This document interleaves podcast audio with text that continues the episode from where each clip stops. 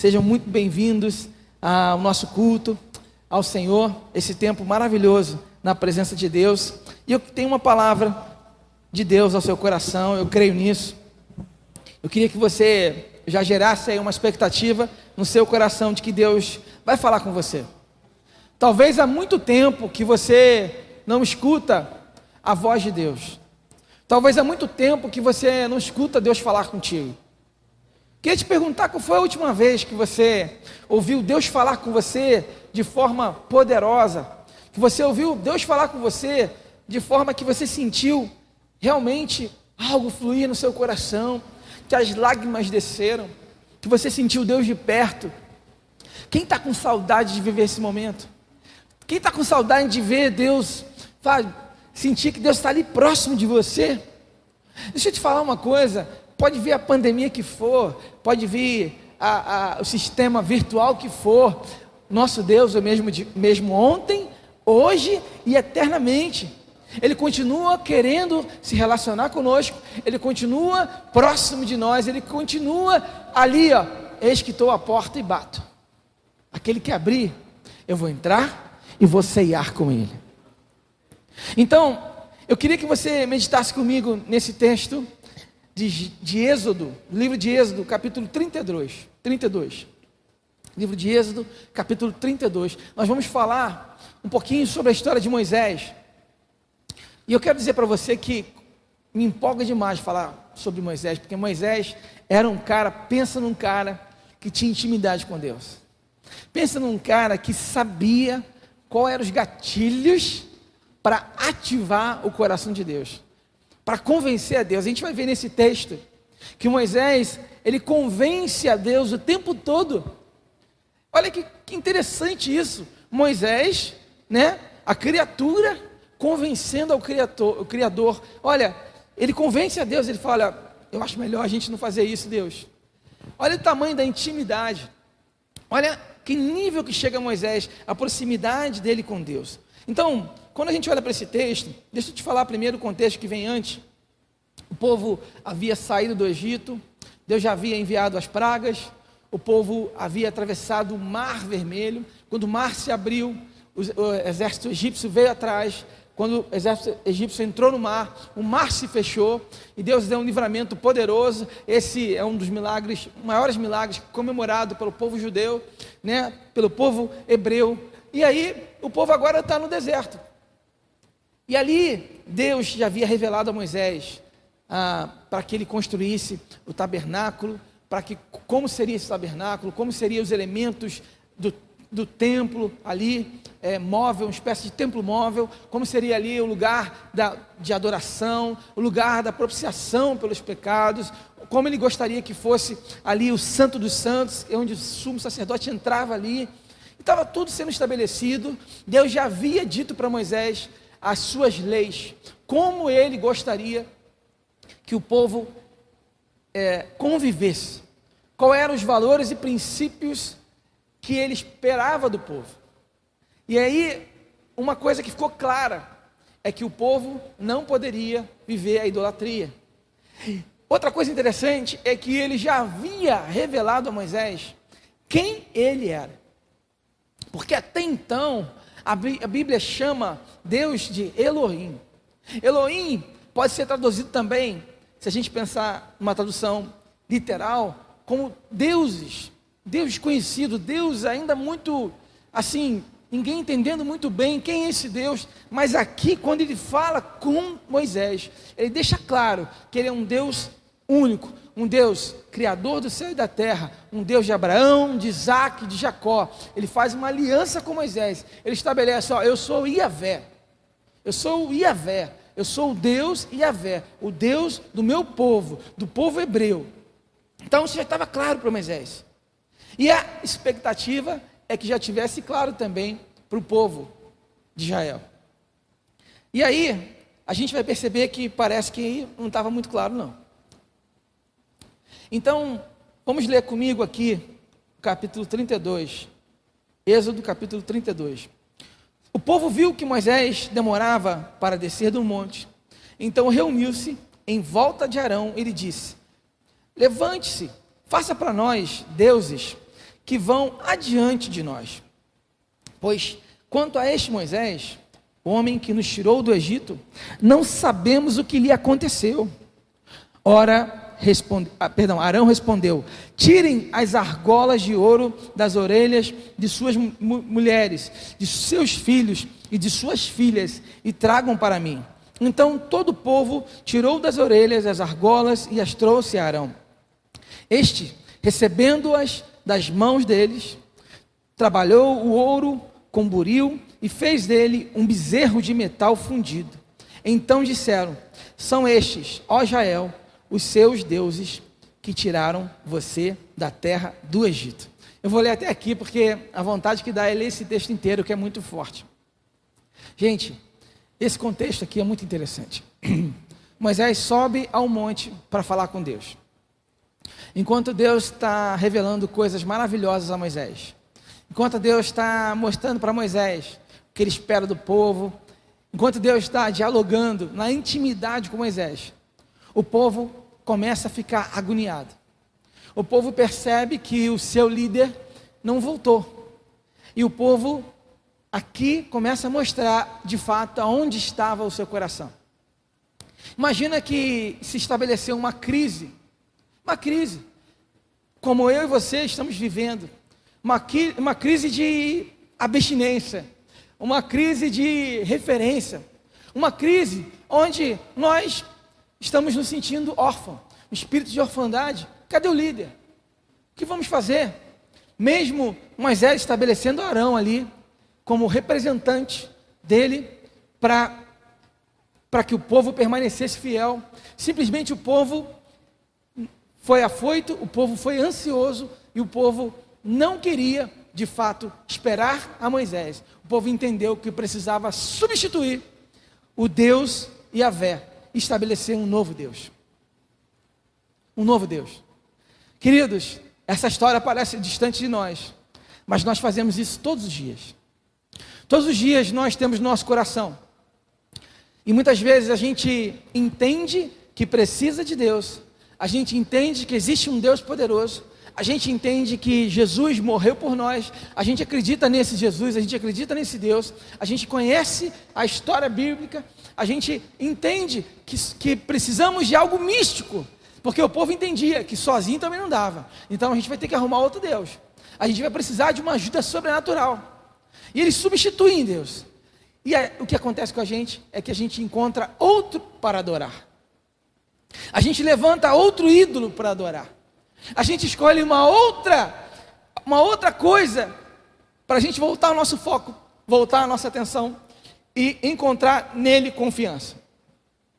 E são vários ídolos. Primeiro, vem a nossa autossuficiência, onde a gente reconhece que tudo que a gente tem depende da gente onde a gente reconhece que tudo que a gente conquistou é, foi eu que conquistei, e a gente se perde nisso. Aqui o texto diz: eles olham e falam, olha, é, ele diz assim: levante-se, faça para nós deuses que vão adiante de nós, pois quanto a este Moisés, este Moisés aí, eu não sei, o homem que nos tirou do Egito, não sabemos o que lhe aconteceu. Olha aqui, eles depositaram a confiança no homem. Eles dizem: o homem que nos tirou do Egito. Mas não foi Moisés que tirou eles do Egito. Quem tirou eles do Egito foi Deus. Moisés foi apenas um porta-voz. E a gente tem a necessidade de se apegar àquilo que nós estamos vendo e temos a dificuldade de acreditar naquilo que nós não estamos vendo. Mas a proposta de Deus para mim para você do Evangelho é se apegar àquilo que a gente não vê é ser guiado pelas circunstâncias que a gente não está vendo, mas porque a gente está crendo, porque a gente não está sendo guiado por vista, mas por visão. Então, como que a gente desenvolve um coração capaz de mover o coração de Deus? Primeira coisa, a gente precisa encontrar o nosso lugar. Qual é o seu lugar no reino de Deus? Qual é o meu lugar no reino de Deus? Ei, qual é o seu lugar? O povo não tinha identidade. O povo aderiu aos costumes egípcios.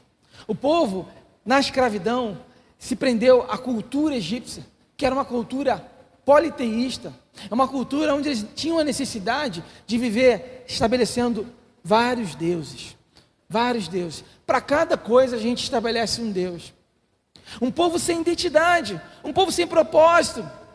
Só que havia um mar de distância em como eles se viam e como Deus os via, o que Deus esperava deles. E a gente entende isso no versículo 4 a 6, no capítulo 19, um pouquinho antes. A gente vê, olha, olha quando Deus tira eles do Egito, olha o que, que Deus fala para eles. Olha, vocês viram o que fiz aos egípcios, e como levei vocês sobre asas de águia, e os trouxe para perto de mim. A expectativa de Deus era tirar eles do Egito para que eles ficassem próximos de Deus. Sabe, meu irmão, Deus quer que você seja próximo dEle. Deus quer que você seja íntimo dele.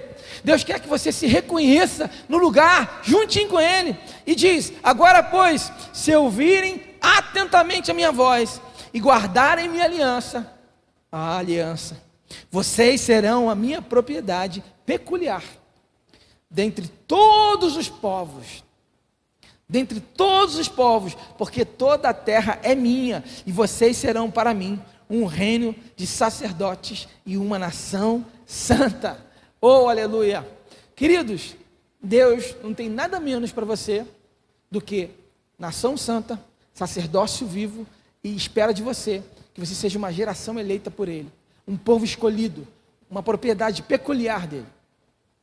Isso significa muita coisa. Significa muita coisa. Primeiro, quando você entende o seu lugar, você percebe que Deus espera intimidade, Deus espera comunhão com Ele, Deus espera que você se veja como sacerdócio. O sacerdote, isso revela para mim o seguinte: o sacerdote é aquele que faz a propiciação, dos pecados, é aquele que faz, a, ele faz o intermediário entre Deus e o homem. O papel dele era esse. Ou seja, o que Deus está dizendo aqui para o povo é: olha, vocês podem até ter um sacerdote, mas eu, eu, quero que vocês todos sejam sacerdotes. Eu quero que vocês todos tenham livre acesso a mim, que vocês se conectem a mim. Mas infelizmente, o povo não entendeu. E o único que entendia isso claramente era Moisés e Josué ali com ele, junto. Sabe? Segundo, como desenvolver um coração capaz de mover o coração de Deus? Se livre da volubilidade. Você precisa entender que Deus espera de nós uma consistência. Deus espera de nós que não sejamos volúveis. Olha o que diz o versículo 7 a 8.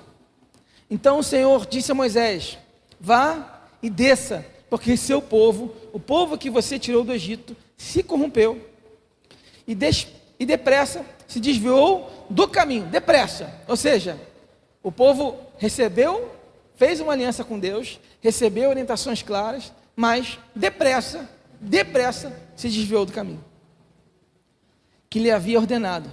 Fez para si um bezerro de metal fundido e adorou, e lhe ofereceu sacrifícios, dizendo: São estes, ó Jael, os seus deuses que tiraram você da terra do Egito.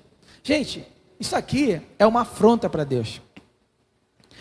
Depois de tudo que Deus fez, mandou maná no deserto, mandou codornizes para eles comerem carne, cara, abriu o mar vermelho, mandou as dez pragas para o Egito, milagre atrás do outro, maravilhoso, simplesmente.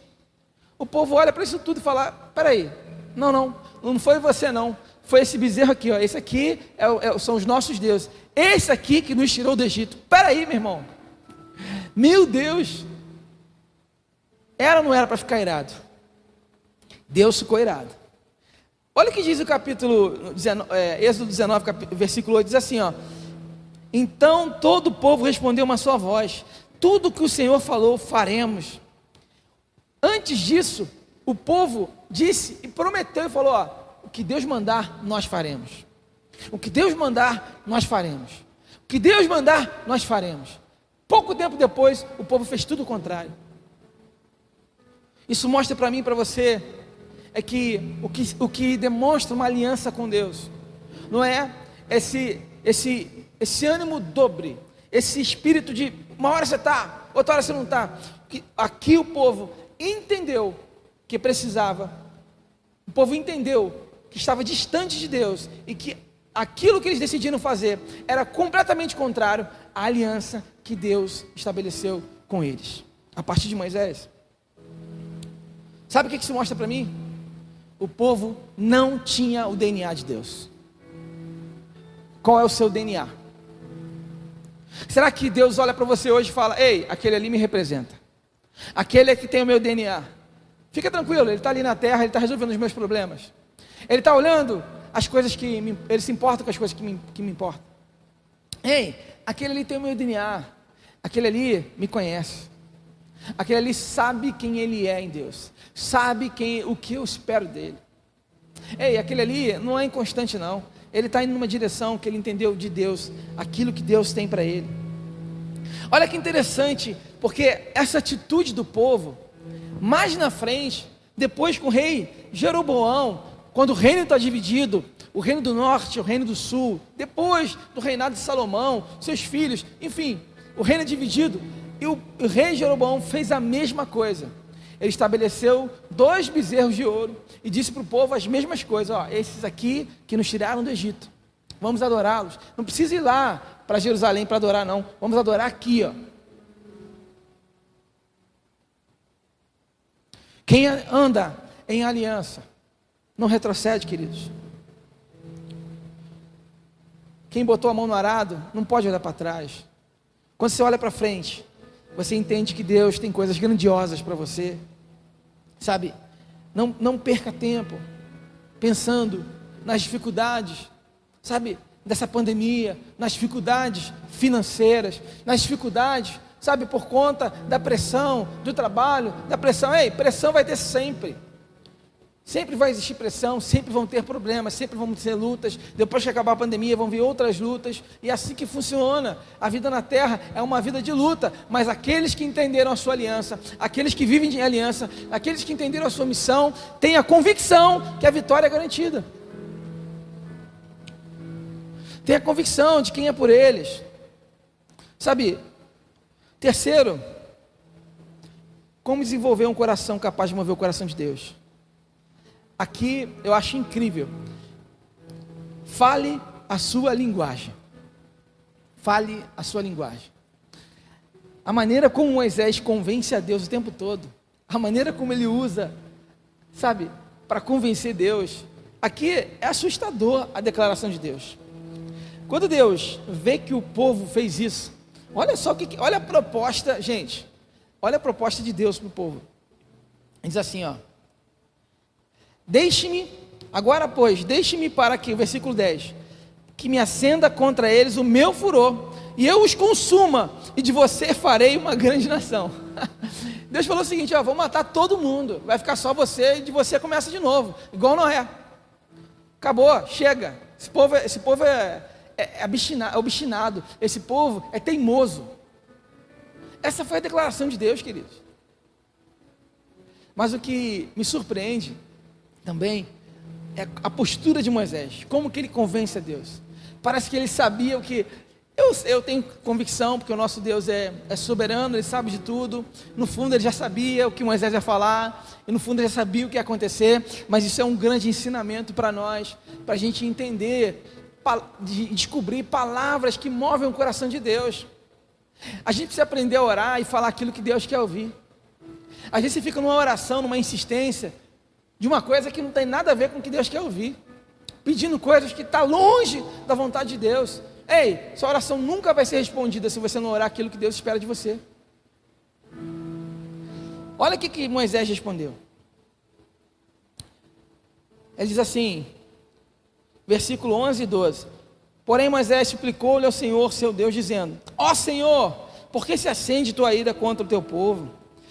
Que tiraste da terra do Egito com grande poder e forte mão, por que deixar que os egípcios digam, ele os tirou de lá com má intenções para matá-los nos montes e para eliminá-los da face da terra? Olha só, ele diz assim: Moisés não está suplicando por ele, Moisés não está pedindo uma bênção para Deus, Moisés está argumentando com Deus assim: ó, eu estou preocupado com a sua reputação, Deus.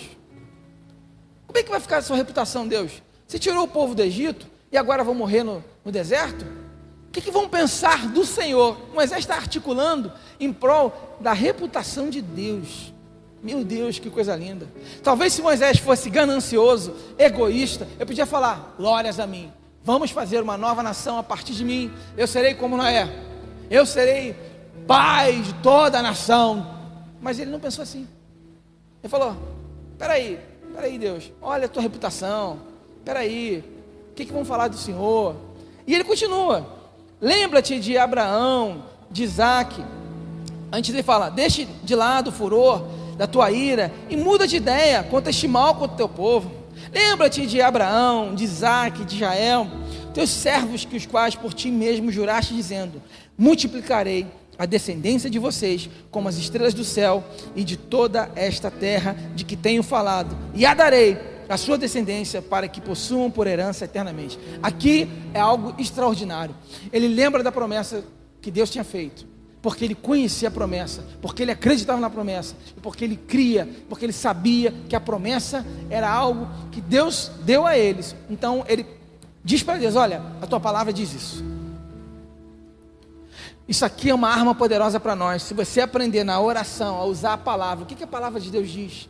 O que, que a palavra de Deus diz? Se a palavra diz para você, ó, o sangue de Cristo que foi derramado no Calvário, que morreu por mim e por você, te purifica de todos os pecados. Isso quer dizer que você pode orar declarando: Deus, eu estou limpo, eu estou liberto, eu estou curado, eu estou livre dessas mazelas, porque a palavra de Deus te garante isso. A palavra de Deus diz: Olha, Ele carregou sobre si as nossas dores, as nossas transgressões, pelas suas pisaduras nós somos sarados. Ele veio para libertar os cativos, ei, Ele veio para nos libertar. Então você crê na palavra, você declara a palavra, você crê na promessa e você não duvida. Essa é a oração que convence a Deus. Essa é a, coração, é a oração que move o coração de Deus. Essa é a oração que impacta o coração de Deus. Precisamos aprender a argumentar, a ter os argumentos certos, a ter os argumentos que impactam a Deus, que movem. Entenda isso. As suas palavras têm poder para atrair a intervenção de Deus. Sabe, queria que você repetisse agora na sua casa aí, bota a mão no seu coração e fala assim: as minhas palavras têm poder para atrair a intervenção de Deus. Queria que você falasse isso. Sabe, repete isso no seu coração, repete isso na sua casa. A sua oração é a chave que Deus determinou para você para ativar as bênçãos, para ativar mover do sobrenatural de Deus na sua vida. Não esteja apático a isso. Sabe, o que aborrece é o Senhor, precisa te aborrecer também.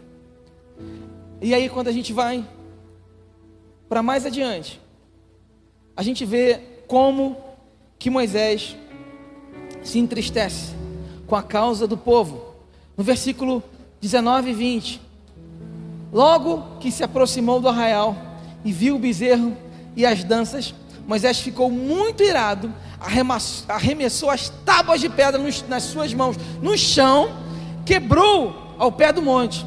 E pegando o bezerro, ele amar, amassa o bezerro, ele pisa no bezerro, ele moe o bezerro, ele joga no fogo, depois ele vira farelo, depois ele joga na água e fala: Agora vocês bebem essa água. Mas ele ficou irado. Isso aqui revela algo importante para nós também. Isso revela que o que desagrada a Deus, desagradava, desagradava a Ele também. O que entristecia a Deus, entristecia Ele também. A, a gente precisa começar a estar sensível às vontades de Deus. O que entristece a Deus precisa entristecer a gente. O que alegra a Deus precisa alegrar a gente. O que move o coração de Deus precisa mover o nosso coração. Mas é se ira com o povo, porque entende que o povo se rebelou contra Deus o quanto você se importa com as causas do Senhor, o quanto você se importa com os perdidos, o quanto você está preocupado, de fato, com aqueles que estão longe de Deus. Sabe, às vezes um clique, um clique, a gente não tem, ah, hoje não, não dá, pô, fiquei entolado aqui, não pude. Sabe por quê? Porque as causas de Deus não são as nossas causas. Porque aquilo que é importante para Deus não é importante para a gente. E aí a gente perde a oportunidade de mover o coração de Deus na nossa direção. Moisés tem clareza disso. Moisés se aborrece com isso. Quando Moisés quebra as tábuas no chão, representa que o povo quebrou a minha lei. E ele quebra aquilo com raiva, dizendo: Olha, está quebrada a lei, vocês quebraram. E, a, e o texto diz que Moisés fica tão irado, que ele faz o povo beber aquela água. Depois ele pergunta assim: Quem é comigo? Quem está comigo? Quem está comigo? Quem é pelo Senhor? E aí o povo que vem pelo Senhor, eu, nós estamos. Ele fala assim: Agora vocês vão pegar a espada e vocês vão matar agora todo mundo. Todo mundo vai de tenda em tenda e vão encontrar cada um que está, que é povo idólatra, que, que nega o Senhor. Vocês vão de tenda em tenda, vão, enviar, vão enfiar a espada. Não tem irmão, não tem amigo, não tem vizinho, quem quer que seja, vocês vão matar por Deus. É muito forte a história. É muito forte. Sabe? Me lembro de quando Jesus faz um chicote, entra no templo e sai chicoteando tudo, sai falando: Ei, seus cambistas, seus vendedores, vocês estão prostituindo a casa de meu pai. Essa ira de Jesus mostra que Jesus estava indignado, porque essa causa era uma causa de Deus, e ele entendia que ele era o representante de Deus na terra, e isso incomodava ele também. Sabe, falta para nós às vezes essa atitude, essa atitude de revolta, revolta mesmo, contra o pecado, contra a imoralidade, contra a prostituição. A gente precisa entender e encher o nosso coração daquilo que realmente Deus sonha para nós. Sonha para nós. Sabe, olha o que diz Romanos 9, 2 e 3: Sinto grande tristeza e tenho incessante dor no coração, porque eu mesmo desejaria ser amaldiçoado, separado de Cristo, por amor de meus irmãos, meus compatriotas, segundo a carne. O apóstolo Paulo está dizendo aqui, ó. Eu amo tanto os meus irmãos. Eu amo tanto eles que, para mim, eu prefiro ser amaldiçoado do que perder todos os meus irmãos, do que perder todos eles para o inferno. Isso, olha o nível de amor, olha o nível de entrega. Sabe, o que aborrece a Deus precisa aborrecer a gente também. Precisamos estar em sintonia com Ele. Sabe, só porque um líder atrai um número significativo de seguidores, não significa que ele está em sintonia com Deus. Não é porque você é líder da igreja, não é porque você é pastor, não é porque você tem um cargo, não é porque você é músico que você está em sintonia com Deus. Sintonia com Deus tem a ver com sentir as dores dele, se importar com as dores dele. Sabe, nós temos feito, começamos uma live toda segunda-feira, às oito da noite, só para quem quer conhecer a Deus, só para quem quer mais de Deus, só para quem quer meditar na palavra, só para quem quer orar, quem quer adorar, quem quer se desprender, só para quem quer buscar mais de Deus. E eu tenho, assim, já recebi alguns testemunhos de pessoas me dizendo, pastor, eu estava tava meio frio, distante. E graças a Deus eu comecei um jejum. Comecei a ver Deus entrar no meu coração, comecei a ver, sentir Deus de perto, comecei a ver a chama se acender, comecei a ver, sabe, que a minha fome por Ele fez de mim mais cheio da Sua presença. Quais são os passos práticos que você está dando para encontrar Deus? Quero desafiar você, sabe, a jejuar, a fazer um jejum, um propósito, dizendo: Eu quero mais de Deus. Esse jejum é para que eu encontre Deus, para que eu entre no lugar de intimidade. Não é jejum para pedir bênção, não é jejum para pedir, ah, Deus abre uma porta, não, não, não. É jejum para encontrar Deus, é jejum para falar, Deus, eu tenho fome e sede de Ti, eu quero estar em sintonia contigo, eu quero ser como Moisés, Deus, eu quero, como Moisés, aquele que fala as palavras que te convence, aquele que tem tamanho intimidade, que te representa na terra, aquele que é o porta-voz do Teu Evangelho. Sabe, comece a orar em favor de Deus, que você vai ver Deus agindo sobre a sua vida de forma ainda muito mais evidente. Quando a gente se desprende do nosso egoísmo, sabe, dos nossos pedidos e pensamentos, de coisas que, que são terrenas, que vão ficar, e a gente começa a se importar com as causas do Senhor, ah, meu querido, você vai para outro patamar, você vai para outro nível de intimidade. Uma oração com fé, uma oração que move o coração de Deus, quando a gente pede de acordo com a vontade dele, quando a gente tem ausência de interesses egoístas, quando a gente tem a consciência pura diante de Deus, fala, Deus, eu quero entrar na tua presença, mas eu quero antes me arrepender de todos os meus pecados, minhas mazelas, eu quero me ver livre de, daquilo que me afasta de ti. E a gente ora com paixão, a gente ora com fervor. E por último, como desenvolver um coração capaz de mover o coração de Deus. Aprenda a morrer por algo que realmente vale a pena. Aprenda a se importar por algo que realmente vale a pena. Aprenda a olhar para algo que realmente vale a pena. Quanto tempo a gente perde com coisas que não vale a pena? A oração, assim, a prece de Moisés é algo que me espanta, gente. No versículo 32, diz assim: Depois de tudo que Moisés viu do povo, depois tudo que aconteceu, quando ele volta à presença de Deus, ele fala assim: Agora, pois, perdoa-lhe o pecado. Ou se não, peço-te que me risques do livro que escreveste. Meu Deus. É isso mesmo que você entendeu. Moisés falou assim, ó: Se você não perdoar esse povo, pode tirar meu nome do livro da vida. Você teria coragem de orar assim por alguém? Você teria coragem de fazer essa oração? Gente, isso aqui é muita mão de Deus, é muito poder de Deus, é muito amor de Deus revelado através da vida de Moisés. Só através do amor de Deus nós conseguimos fazer isso. Ele falou assim: ó, se o senhor não perdoar eles, pode riscar meu nome do livro da vida. Meu Deus, que nível de entrega, que nível de compaixão, que nível de amor por um povo que não estava nem aí, meu irmão. Nós precisamos aprender a amar quem não merece. Gostar de amigos, gostar de pessoas que gostam da gente, gostar de gente que faz bem pra gente, gostar de gente que faz comida pra gente, gostar de gente que faz o bem pra gente é fácil. Eu quero ver você amar um inimigo, aquele que te traiu, e perdoar e falar: Eu te amo no amor de Jesus, estou orando por você e creio que Deus vai te abençoar. É isso que Moisés está ensinando para a gente. Renunciar seus interesses egoístas por amor a outro. Encontrar uma causa para morrer uma causa vinda de Deus. E a gente vê que a Bíblia o tempo todo falando sobre isso. Jesus morreu em nosso lugar, sacrificou sem a gente merecer. Ele foi o Verbo encarnado, ele foi o Cordeiro vivo que morreu para que pudéssemos hoje encontrar Ele. Estevão, quando apedrejado, no momento que ele começa a ser apedrejado, ele olha para o alto e fala: Olha, Pai.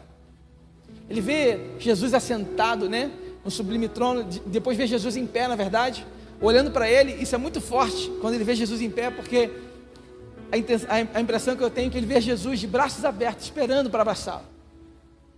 Ele fala assim: Pai, perdoa eles, não deixe que eles sejam condenados. Gente, um cara que está sendo apedrejado é muito nível de amor, é muito nível de entrega, é muito conhecer a Deus, é muita intimidade.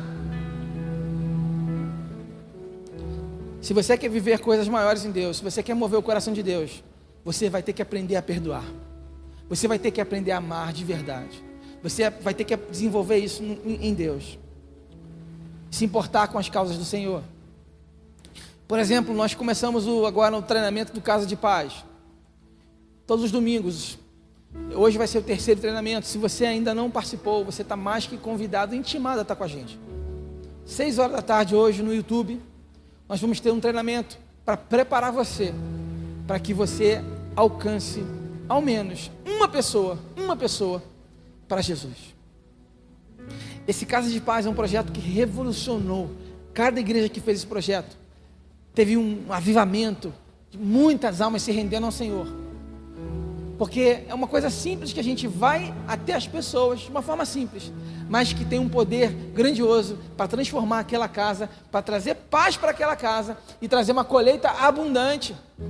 Você não pode ficar de fora. Deixa eu te falar uma coisa: se você ficar de fora, só tem uma coisa que eu posso te falar: você não se importa com as causas de Deus. Você não se importa com o que Deus se importa. Você não ama Deus o suficiente para se importar com aquilo que Ele se importa. Essa é verdade. Então, esteja com a gente, participe disso. É hora da gente parar de ficar questionando, Deus, por que, que isso não aconteceu comigo? Por que está faltando isso? E começar a se importar com o outro. Sabe, como é que, como é que o irmão da célula tá? Como é que o meu líder tá? Como é que está o, meu supervisor? Como é que estão os membros da célula? Será que eles estão, estão bem? Será que eles estão conseguindo sobreviver? Estão precisando de alguma coisa? É hora da gente começar a olhar para o outro, querido. Sabe? Parar de olhar só para nós. E eu termino essa palavra dizendo para você: Você hoje quer encontrar Deus. Você hoje quer desenvolver um coração capaz de mover o coração de Deus. Capaz de dizer para Ele: Ó Deus, eu me importo com as suas causas. Eu quero te encontrar, eu quero me entregar por inteiro, eu quero de fato olhar para Ti.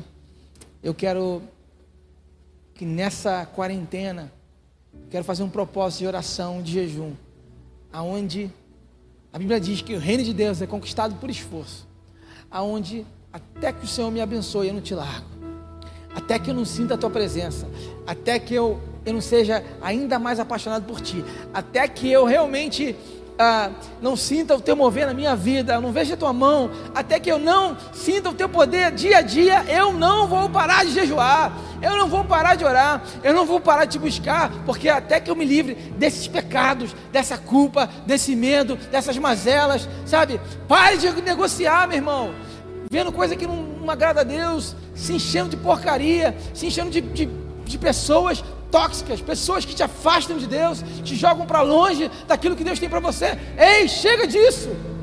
Pare de ficar andando em círculo, meu irmão. Não adianta. Você já percebeu que isso não vai te levar aonde Deus, aquilo que Deus tem para você, e não vai te trazer um lugar de paz. É hora de você olhar para o alto. É hora de você subir o monte. É hora de você ir para o monte, olhar para Ele e falar: Deus, eu estou aqui para ter um papo com você. Eu estou aqui para encontrar com você face a face. Eu estou aqui para ouvir a tua voz. Deus, faz de mim o que tu queres. É hora de você falar para Ele: Deus, faz de mim o que tu queres. Eu quero te encontrar a qualquer custo. Eu quero te encontrar a qualquer custo. Vai esvaziando de mim. Deus, vai arrancando, vai arrancando. Vai tirando, Deus, aquilo que não te pertence. Vai tirando, Deus, aquilo que não te agrada, aquilo que foge do que o Senhor espera de mim, Deus. Eu não quero mais. Eu não quero mais ser o mesmo. Eu não quero mais ser o mesmo. Aumenta a minha fome pela tua presença, Deus. Aumenta a minha fome por te encontrar. Eu quero te encontrar a qualquer preço. Eu quero te encontrar a qualquer custo. Eu quero te encontrar. Eu preciso de ti, Deus. Eu preciso do teu coração, no meu coração. Eu quero me importar com as tuas causas. Eu quero viver as tuas causas. Eu quero viver o teu evangelho, Deus. Mais e mais e mais.